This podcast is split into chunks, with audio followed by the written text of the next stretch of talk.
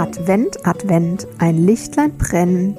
Herzlich willkommen zu deinem freudige Versprecher Adventskalender der Emotionen mit Annette Schabun und Steffi Mittenzwei. Viel Spaß beim Zuhören.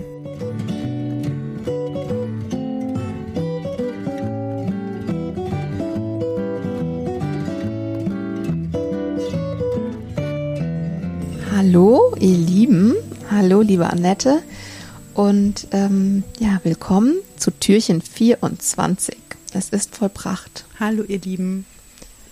Es ist vollbracht. Kann man schon sagen, frohe Weihnachten. Ja, fast. Naja, schönen Heiligabend euch. Genau. Ja. Ähm, ja. Uns Und bleibt nur noch der Abschluss unseres Adventskalenders, der ja. gleichzeitig, wir bringen ja heute tatsächlich zwei Folgen, zwei Podcast-Folgen raus ähm, und haben uns auch entschieden, das aufzuteilen, um es thematisch eben klar voneinander abzutrennen.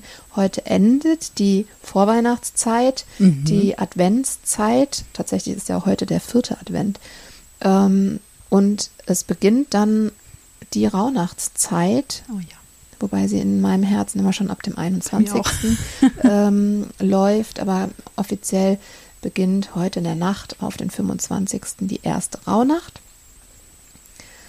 Ähm, ja, aber wie gesagt, das in einer separaten Folge. Und hier möchten wir einfach jetzt ähm, nochmal das Thema Emotionen zum Abschluss bringen. Ja. Vorläufig, denn das Thema Emotionen ist ein großes Feld und ähm, treibt uns sehr um und macht uns ja auch in unserem menschlichen Sein aus. Und es wird ganz sicher die ein oder andere Folge geben, wo wir ähm, auch Emotionen nochmal aufgreifen. Ja, vielleicht machen wir nochmal so ein kleinen Recap hm. der ganzen Türchen. Dann würden wir die nochmal, die ganzen Inhalte nochmal so aufstellen und uns nochmal genau angucken, was wir alles Tolles im Adventskalender hatten. Also mir fällt als ein wichtiger Kernpunkt ein, und den haben wir auch, glaube ich, das ein oder andere Mal quer vernetzt in den einzelnen Türchen, der Umgang mit meinen Bedürfnissen. Mhm. Erstmal das Erkennen, das Kommunizieren, mhm. das dafür Verantwortung übernehmen. Und da denke ich an Türchen Nummer 4 als erstes mit der GFK, GFK. der gewaltfreien Kommunikation. Mhm. Ja, ähm, für mich ist ein ähm, sehr wiederkehrendes Thema gewesen Akzeptanz und mhm. Annahme. Das heißt, einfach ähm, immer wieder auch in eine Weichheit dir selbst gegenüber zu kommen ähm, und dadurch auch vielleicht in ein Erlauben von diversen Emotionen. Wir haben ja jetzt wirklich nur so einige wenige große rausgepickt. Da gibt es ja noch ganz viele ähm, Schattierungen von, ähm, die dir vielleicht auch noch geläufig sind oder die dich häufiger begleiten. Ähm, ja, einfach äh, zu erkennen, was da ist im ersten Schritt, wie du gesagt hast, und dann aber auch anzunehmen. Mhm. Zu sagen, hey, das ist ein Teil von mir, zumindest für den Moment, vielleicht gar nicht für immer, aber für den Moment oder schon eine ganze Weile. Und es ist okay. Und ich bin trotzdem nicht weniger wert, nicht weniger liebenswert. Ähm, und ich im Gegenteil, durch das Annehmen von verschiedenen Emotionen und Zuständen, die damit einhergehen, ähm, werde ich immer authentischer, immer mehr ich selbst ähm, kann auch immer mehr für mich selbst einstehen. Das ist ein unglaublich schönes Gefühl. Krieg, habe immer mehr wirklich innere Ruhe, weil ich keine Kämpfe mehr gegen mich selber führen brauche. Und das ist unfassbar zufriedenstellend. Mhm. Ja, ich, ich habe da für das, was du so beschrieben hast, mein Satz, den ich auch gerne für mich benutze, ist auch milde mit mir mhm. selbst. Mhm. Also einfach, ja, milde finde ich eigentlich echt ein gutes schönes Wort dafür. Mhm.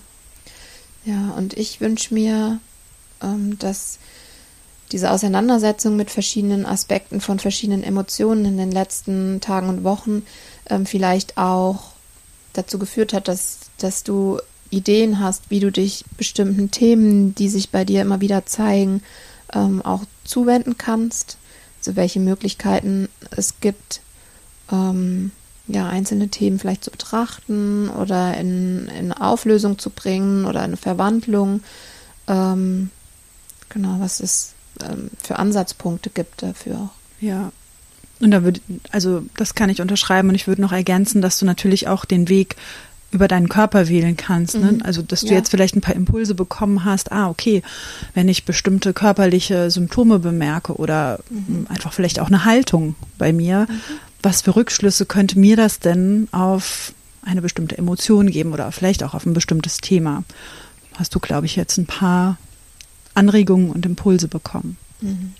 Ja, und äh, wenn du, wenn du jetzt vielleicht selber, manchmal ist es ja auch so, dass wenn wir uns einem Thema zuwenden, ähm, dass dann plötzlich schon so ein Wissen in uns aufploppt, ach krass, das hat das und das zu sagen. Ähm, vielleicht hat, haben unsere Ausführungen oder das ein oder andere Thema auch dazu geführt, dass du nur weißt, ach, da könnte ich mal hingucken. Ähm, auch wenn ich jetzt noch gar keine Ahnung habe, was damit in Verbindung steht. Aber dadurch ist es mir, ist mir klar geworden, dass hier oder da oder dort ein Thema überhaupt anwesend ist, sozusagen. Mhm, genau. Ja. genau, das wäre uns ein großes Anliegen.